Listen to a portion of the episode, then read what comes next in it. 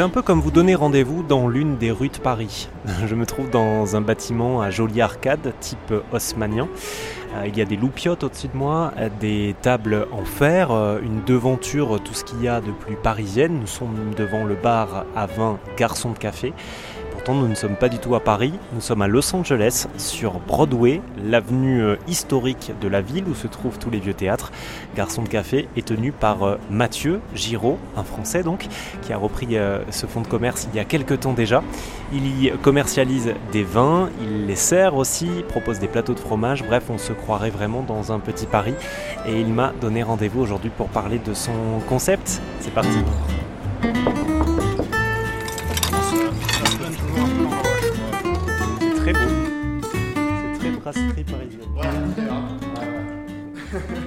Quiche, des sandwichs, euh, euh, des petits tapas, des petites, euh, des petites choses à grignoter, du houmous aux olives vertes et noires. Qu'est-ce que j'ai Des petits tapas de, saumon fumé aussi, ce genre de choses.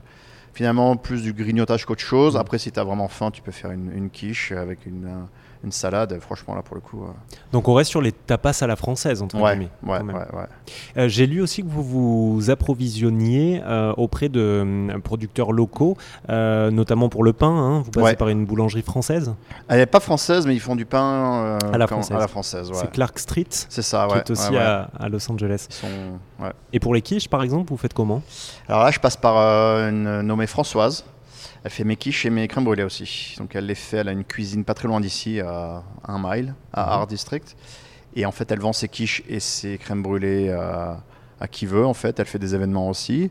Et du coup, voilà, moi je la soutiens aussi en achetant ses produits qui sont délicieux d'ailleurs. Donc euh, j'achète des, euh, des, chocolats à une euh, locale qui fait des chocolats. En fait, c'est des fruits enrobés de chocolat, sans sucre ajouté. Tout est tout est bio super bon, du chocolat noir, vraiment bien. Donc ça aussi c'est fait localement. Euh, ouais, autant que je puisse quoi. J'ai pas envie de faut supporter évidemment les, locaux. Quoi. Mhm.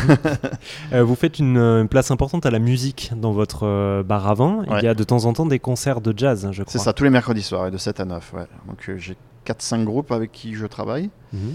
et qui viennent tous les mercredis soirs pendant 2 heures. Donc on fait de la bossa nova, du jazz plus classique, un peu de chansons françaises parfois quand ils en ont envie. Ouais. Mhm. Qu'est-ce qui vous a emmené en Californie? Une opportunité de continuer mes études avec l'Institut Vatel qui ouvrait à Los Angeles. Et donc j'ai fait Vatel Paris. Et puis après, bah oui, en fait, du coup, je faisais un MBA ici, en parallèle un stage dans une, entreprise qui a des restaurants. Et à la, à la fin de, de cette, euh, cette expérience, ils m'ont proposé de, me sponsoriser avec un visa. Donc euh, j'ai accepté, je suis revenu. J'ai dû rentrer en France quand même. Et je suis revenu en 2011. Mhm. Et euh, puis voilà je suis jamais reparti quoi. Donc du coup, j'ai retravaillé pour ce même groupe de restaurants. Et ensuite, euh, j'ai pu obtenir une carte verte. Et puis maintenant, voilà, je fais un peu ce que je veux. J'ai pour coutume de demander aux personnes que j'interroge euh, comment ils font pour prendre la vie plus positive, plus zen. Mm. Euh, vous, êtes, vous êtes restaurateur, entrepreneur, donc j'imagine que vous mm. avez une vie assez trépidante. Vous faites quoi, vous? J'essaie de vraiment dégager du temps libre au maximum. Pendant un an, j'ai travaillé tout seul pendant, sur le bar. J'avais pas d'employé. Et c'était là, au bout d'un an, j'ai vraiment senti qu'il était temps que j'arrête parce que ça devenait beaucoup trop. Donc j'ai embauché du personnel et c'est vrai que maintenant je me dégage beaucoup plus de temps libre. Donc euh, oui, c'est une vie trépidante, excitante et, euh, euh, et, intense. Ça dure, ça dure un moment. Il faut comme se voilà, dégager du temps libre, faire du sport. Moi, ça me vide la tête, ça me fait beaucoup de bien. Et puis vraiment profiter des amis et de la famille autant qu'on puisse. C'est très important pour avoir cet équilibre. Merci Mathieu. Merci, au revoir.